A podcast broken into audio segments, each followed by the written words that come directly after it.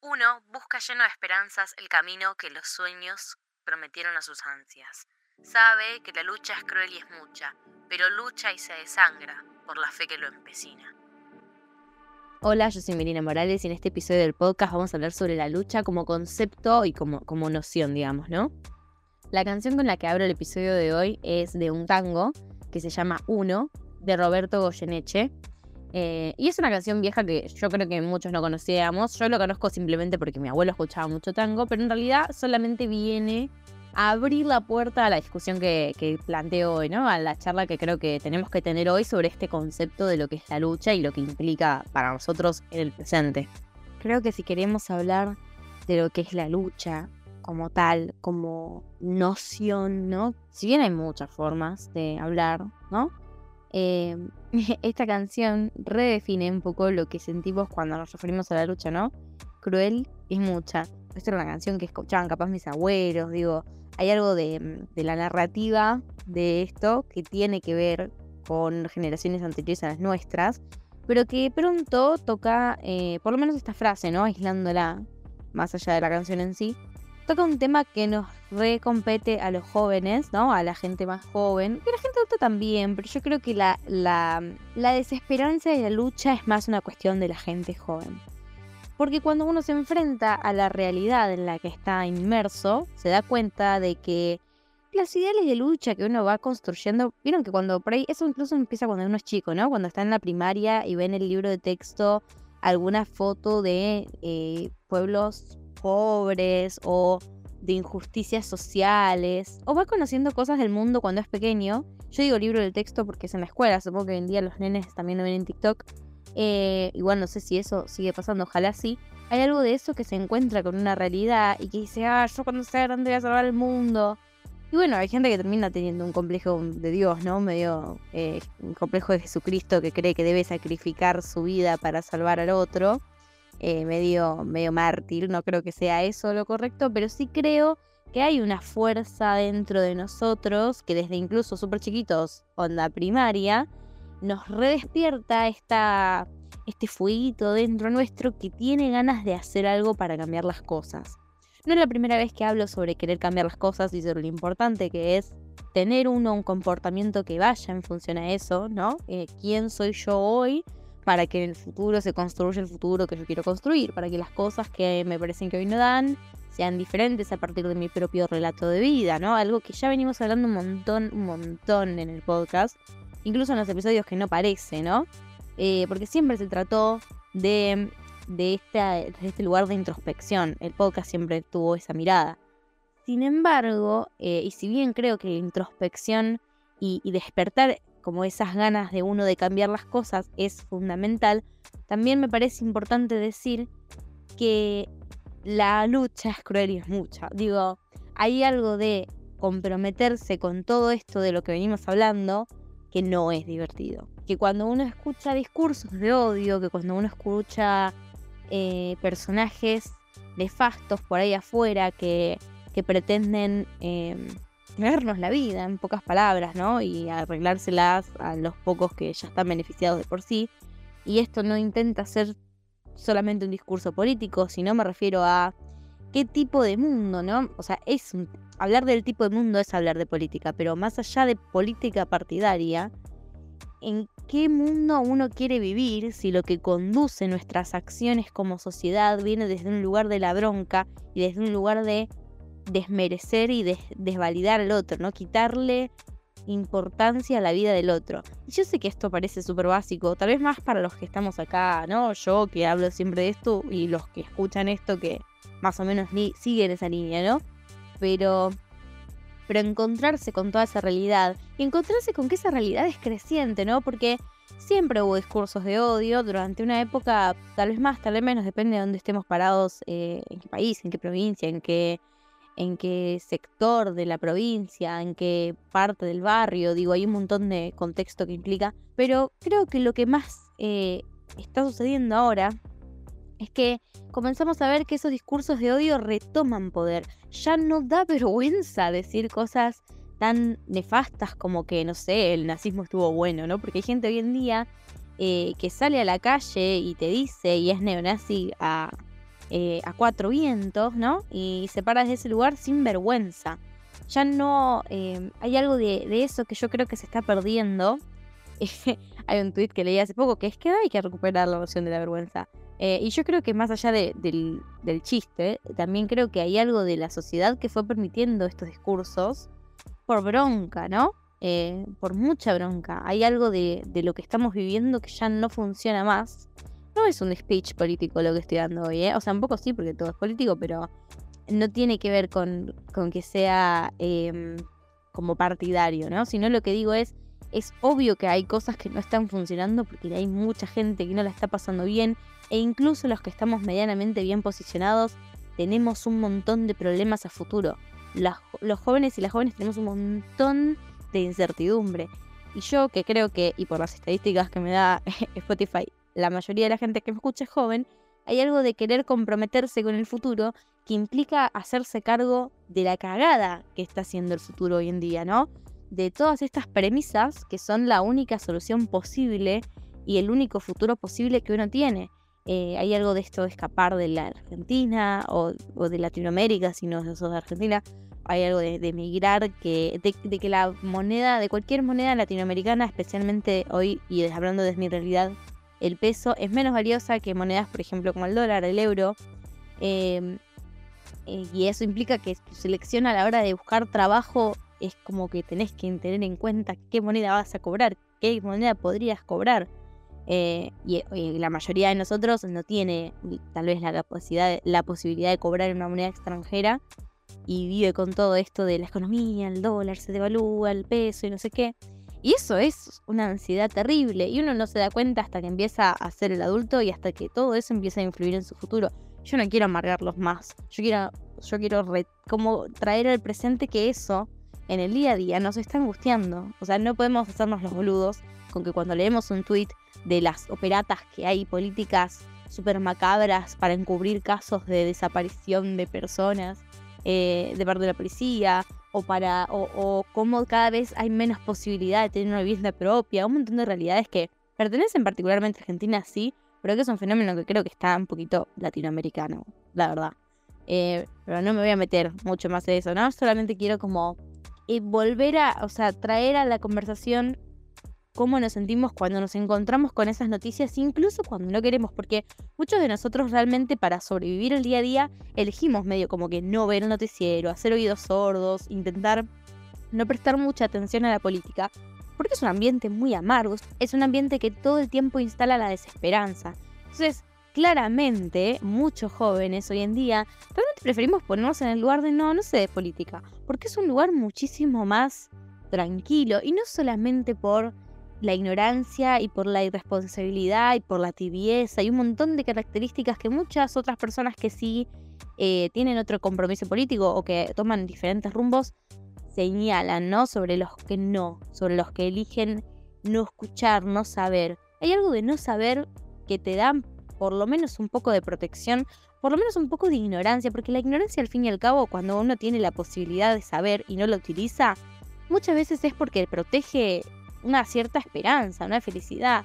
Muchas veces me ha pasado de no querer ver eh, Twitter. Yo me, no solo me desinstalé Twitter, sino que hace unas semanas volví, me lo desinstalé hace como cuatro años. Hace unas semanas volví y mi humor el mes que usé Twitter, que fue este mes, fue una cagada. Realmente no, o sea, realmente estuve mucho más eh, desanimada el mes que volví a Twitter. No porque Twitter en sí sea una red social de mierda, que yo igual más de una vez he hablado de ejemplos de Twitter sino que hay algo de, lo que está en el día a día, de las noticias, de, las teorías, de, los scratches, ¿no? De cómo aparecen estos videos de discursos de odio, que yo lo veo y la verdad me arruina el día, porque no me puedo desentender de que me importa lo que le pasa al futuro del mundo en sí. Por más que no sea mi país, por más que no se trate de algo que me afecte directamente a mí porque ah, soy una mujer de clase media, entonces por ahí un montón de cosas no me van a afectar que igual un montón de cosas sí, ¿no? Pero digo, por más que no sea directamente hacia mí, hay algo que me arruina, que me, que me pudre un poco más cada día el corazón, es que es de leer eso. Yo sé que ponerlo en términos de pudrir el corazón puede parecer medio romántico y puede parecer medio eh, discurso medio Cris Morena, ¿no? Ponerlo así. Pero realmente eso es lo que nos sucede. Y ese inconformismo y esa amargura que a veces llevamos en el día a día que no le encontramos una explicación concreta, muchas veces tienes que ver con cómo aparece nuestro futuro cada vez más fragmentado cuando abrimos los ojos. Cuando tocamos una red social, cuando hablamos con un adulto, cuando hablamos a alguien que te trae un dato sobre las monedas virtuales, sobre la economía, sobre eh, la posibilidad de independizarte, de la cantidad de dinero que necesitas para, ¿no? ¿Cuánta plata necesitas para poder vivir solo? Tener eh, seguro social, tener eh, cubierta tu, tu, salud, un montón de cosas, ¿no? No te puedes enfermar porque eso implica un montón de gastos y entonces uno va construyendo su día a día sabiendo que tiene que pisar sobre cáscaras de huevo todo el tiempo porque se algo se desbalancea y ya es toda una preocupación nueva. Y eso por más que uno, por ahí a veces muchos pueden estar todavía siendo mantenidos por sus padres y viendo bajo el techo de sus padres, es una realidad que pronto va a ser incluso más profunda. Porque si ya hoy como jóvenes que tal vez tus papás te bancan en tus estudios o lo que sea y ahí lo tenés más fácil, si ya hoy te desesperanza, imagínate en un futuro. Entonces, la lucha es cruel y es mucha, es decir, es un mundo que parece ser muy cruel, es un mundo donde la crueldad pareciera que cada vez da eh, más renting, ¿no? Da, da más fama a un discurso cruel, un discurso eh, de odio, un discurso con bronca, que, por ahí yo diciendo una frase tipo pudrirme el corazón en Twitter, eh, que la verdad no llega a ningún lado porque hay algo de eso que no sé, no tiene sustancia, que no se sostiene. Porque estamos acostumbrados a que lo que está ahí afuera sea cruel, digamos, ¿no? Y es mucha la lucha, ¿no? Estamos hablando de estos dos, estos dos objetivos que, le pusimos al término lucha hoy.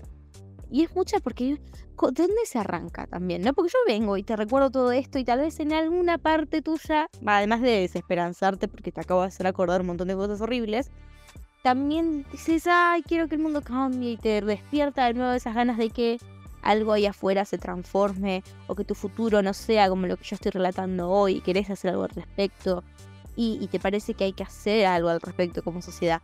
Bueno, es mucho, ¿no? Ay, ¿dónde, empezamos? ¿En qué, qué hago hoy? Hoy, eh, miércoles a la noche, que es el momento en que estoy grabando esto. ¿Qué puedo hacer a partir de mañana para que todo lo que yo vengo viendo que me hace mierda por dentro del futuro cambie un poco? ¿Qué puedo hacer yo? Encima de eso, ¿no? Hay algo de que nos hicieron un poquito olvidar que no estamos, eh, no somos islas, chicos. Hay un montón de gente que se organiza y se mueve y, hace cosas en favor a la sociedad que quiere construir y que está incluso invisibilizado porque recreemos que somos islas, recreemos que somos nosotros solos los que tenemos con esta desesperanza, que ahí afuera están capaz, no sé, los del centro de estudiantes, estás en la universidad, o alguna persona en Twitter que es particularmente activa políticamente y después nada. El resto es gente que sigue con su vida y que no está con ganas de ah, cambiar las cosas. En realidad sí, pero hay algo que nos adormece y es que nos sobrepasa todo esto. Hay algo de esta desesperanza que si no la reconocemos nos va a adormecer. Y eso es lo peor que podemos hacer eh, si queremos hacer, hacer algo al respecto con lo que está pasando o con lo que va a pasar. Yo sé que puede ser que vos te las arregles y que por ahí vos la repegues y te vayas del país y este no sea tu problema. Pero ¿qué qué tanto no es tu problema, no? Digo, al fin y al cabo, ¿qué te asegura que vos no necesitas? O sea, ¿qué te asegura que el futuro que se está viniendo a pedazos cada vez más no te va a afectar a vos porque tu plan de vida va para otro lado, porque estás bien acomodado económicamente, porque estás dentro de eh, una clase privilegiada o en un país privilegiado. ¿Qué es lo que te asegura que no te va a tocar a vos? ¿No? Y no es para generar ansiedades, es para decir, la verdad que nadie tiene em, estable el piso donde está parado en un mundo en el que todas estas cosas se están permitiendo. Porque esto es lo loco.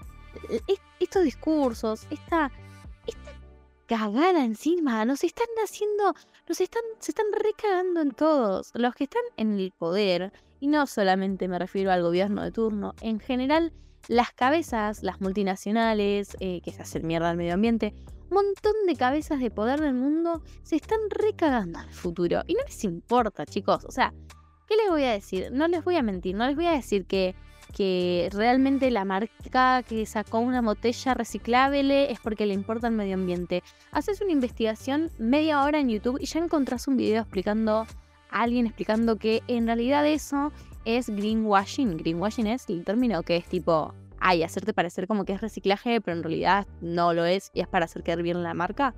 Digo, hay algo de todo eso que, que te están recagando en nosotros, ¿me entienden? Y yo no quiero con esto, vuelvo a decir, desesperanzar, porque parece que todo esto que estoy diciendo es re desesperanzador, que igual lo es. Sino, lo que digo es, toda esta injusticia no nos tiene que adormecer, ¿no? Nos tiene que tiene que potenciar como cuando éramos chicos y en ese libro de texto vimos una foto de niños pobres y dijimos, yo de grande quiero cambiar el mundo. Bueno, sos grande. O estás por serlo, por lo menos, ¿no? Eh, digo, hay algo de ahí que, que, ya empieza a tener herramientas tu vida, ya empezás a, a ser ese adulto que cuando eras chico pensabas que podías tener posibilidades de hacer algo. Ya estás volviéndote eso, ya sos eso capaz. Eh, y hay algo de, de que todo esto nos sobrepase, que es que hay que abrazar el hecho de que todo lo que está sucediendo es extremadamente desesperanzador y que para movernos en este terreno hay que estar medianamente bien parados para ver cosas que no nos gustan.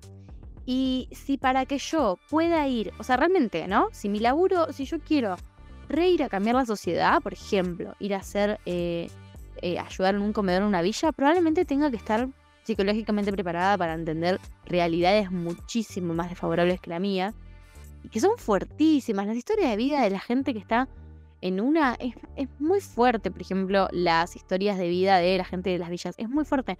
Y, uno que vive en una burbuja de cristal, porque encima de eso, un montón de nosotros, me incluyo, vivimos en una burbuja de cristal donde toda esa violencia, todo ese desamparo está desdibujado cuando uno quiere acercarse y dice, bueno, yo quiero ayudar al mundo, de pronto se encuentra con realidades que no volvés a tu casa estando bien. Si volviste, no sé, de dar en un comedor una villa, por ejemplo. No volvés a tu casa como si nada te hubiera pasado, como si no hubieras visto nada ahí que, que, que fue irruptivo, que te movió, que te cambió la estructura, que, que te pasó algo.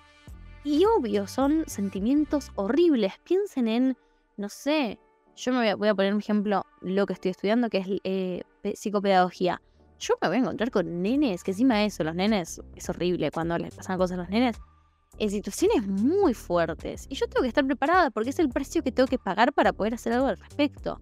Que yo vuelva a mi casa y probablemente tenga que re llorar o que probablemente tenga que re en una sesión de terapia porque pasan cosas fuertes ahí afuera, chicos. Y capaz, bueno, el precio de que yo pueda hacer algo al respecto es que me vuelva una armadura, pero no de cerrada y de insensible, sino de que pueda estar bien parada frente a las cosas para poder hacer algo, porque si no me voy a quedar en mi casa. Porque si no, trabajo con algo que no me implique ver la realidad de otra gente que la está pasando peor. Y me, y me pongo a laburar, que no es menos valioso, ¿no? Hay gente que labura, no sé, programando, qué sé yo, y eso no, no, no tiene por qué ser un laburo malo, por más que estés trabajando con, no sé, codificar y no estés... Que igualmente en cualquier laburo se puede encontrar una forma de, de ingresar a la sociedad y de hacer algo al respecto, incluso con los, con los trabajos que son de números o de computación o lo que sea. Eh, pero bueno, para poner un ejemplo por ahí de, uno que, no sé, no está tan ahí afuera, sino por ahí está home office, ¿no? Cualquier laburo que implique home office. No es que eso es menos valioso, pero lo que digo es, eh, hay algo de que si yo quiero cambiar eh, algo en el mundo, me tengo que hacer cargo de que eso está mal y tengo que hacerme cargo de poder ver lo que está mal y estar bien parada para eso. Y y no es una noticia buena, porque eso quiere decir que los adultos que en el futuro queramos hacer cosas copadas, tengamos que ver realidades de mierda y volver a nuestra casa como el orto. Y es el precio, chicos. Cuando fue la pandemia, es todo el discurso este que vimos sobre el relaburo del personal de salud cuando fue el COVID. Chicos, eso, eso es re el ejemplo, porque la única forma de sostener el sistema de salud era que esa gente viviera Mm, cientos de personas muriendo, siendo aisladas, aisladas de su familia, personas que no supieron despedir. Qué realidades de mierda. Pero de pronto era el precio a pagar para que la sociedad no se fuera al pique, para que la gente pudiera, pudiera ser atendida. Entonces, sí, obvio, no, o sea, para mí tampoco es tan horrible Yo creo que dentro de eso, si uno se termina de sumergir, y acá es donde pongo una gota de luz, porque todo este episodio es como re triste en realidad, ¿no? Pero digo, pero más, más que triste porque sí, no quiero que este episodio sea desesperanzador porque sí, quiero que sea eh, un reconocimiento de esa desesperanza de la que no nos queremos hacer cargo cuando salimos a la calle. Que, eh, que como respuesta a eso naturalizamos toda la mierda que está ahí afuera y hacemos como que no nos afecta. Que como respuesta a eso pasamos al lado de alguien que, no, que está pidiendo plata en la calle y no, tipo, ni registramos, lo vemos y seguimos, porque es normal, porque eso es así y está dado, como si fuera natural. Pasamos viendo noticias fuertísimas en la tele y no lloramos con cada una de ellas. ¿No? Y cómo uno puede pensar que una persona no, se, no, le mueve un pelo porque, no sé, asesinaron a otra y lo ve en la tele. Y te cuentan toda la historia de que esa persona tenía hijos y quedaron huérfanos y no sé qué. Y vos ahí te tomas un mate y te vas a laburar. Re estamos insensibilizados. Mm, o sea, si no lo estuviéramos, sería imposible que supiéramos todas esas cosas, que viéramos todas esas cosas y que no fuéramos con un mate encima al laburo, impolutos, inquebrantables. Estamos totalmente petrificados por una realidad horrible en muchos aspectos, hermosa en otros, pero que tiene estos aspectos de los que hay que hacerse cargo. Y que yo creo que después de sumergirse y de hacerse cargo que nos duele y que es algo que queremos cambiar, que es re fuerte y que pasan cosas feas, del otro lado, hay algo como de, asumirlo, yo creo, y esto es lo que yo me refería con ponerle una gota de luz al episodio, yo creo que atravesando esta toma de conciencia, re podemos hacer cosas y encontrar un equilibrio entre lo que nos genera eso. Porque yo no creo que uno tenga que vivir una vida de mierda para ayudar al mundo. No creo que uno tenga que ser infeliz y estar todo el tiempo expuesto a emociones horribles porque se encuentra con cosas horribles para hacer un cambio. Yo creo que hay de todo un poco, la verdad. Yo creo que es algo que se balancea, porque no hay nada que te nutra más y te dé más felicidad que saber que al menos hiciste un pequeño cambio. Entonces, hay algo de toda la desesperanza y de todo el choque de realidades y de toda la violencia que nos encuentra y discursos de odio y no sé qué, que si uno interviene, si bien no eh, no, arregló el mundo entero, hay un, hay un pequeño fragmento de eso que está siendo intervenido. Hay un pequeño, un fractal muy, muy diminuto pero existente del que sí estás haciendo un cambio. Y la vida se compone de pequeños fractales, o sea que si eso se multiplicara por todo y dejáramos de adormecernos para no sentir el dolor de vivir en un mundo como lo vivimos, yo creo que eso sería mucho más em, como que habría más cambio a nivel general. Por más que vos solo no puedas cambiar el mundo y arreglarlo, que eso es lo primero que hay que admitir. Pero si no, cada uno se va haciendo su pequeña porción, se va haciendo la típica de tu granito de arena. Ahora, es la verdad que yo, yo creo que cada uno más o menos tiene presente que pone su granito de arena. Pero lo que creo que no nos damos cuenta es que estamos completamente calcificados ante la realidad, endurecidos, eh, desconectados, hay algo de nosotros que no siente, que no lo siente, porque la lucha es cruel y es mucha, es, un mundo cruel, es horrible y es mucho y nunca se sabe por dónde empezar. Entonces, este es un episodio re gajón, re, porque te estoy haciendo acordar de cosas que realmente ves en Twitter y no querés volver a ver, o, de, algo que tiene que ver con un plan de vida que, si realmente querés hacer algo te estoy diciendo una mala noticia, ¿no? Si, si querés cambiar algo te estoy diciendo una mala noticia. Pero no es una mala noticia como tal, sino que es una precondición para poder hacer algo por el futuro que nos toca. O sea, no podemos saltarnos este paso de, lo que queremos hacer, ¿no? Si estamos tratando de mover algo en el tablero, no podemos saltearnos que este tablero está hecho mierda. Y sí, es un episodio bajón en un montón de aspectos, pero también es un episodio real. Y eso hace que eh, a la hora de, ir hacia el mundo, ya sepas que hay algo de lo que te vas a encontrar que te va a hacer un poco mal, digamos. Pero que detrás de eso, si uno aprende a regularlo, detrás de eso hay una gran recompensa. Entonces, para mí, es importante hablar de lo que implica la lucha y de que no es romántica y todo color de rosas. Y que las acciones que uno toma va a tener que ir curtiéndose. La verdad que hay que ir curtiéndose. A que la realidad está medio hecha mierda y que para ver lo hermoso hay que ver lo feo. Y para disfrutar la luz hay que bancarse la oscuridad.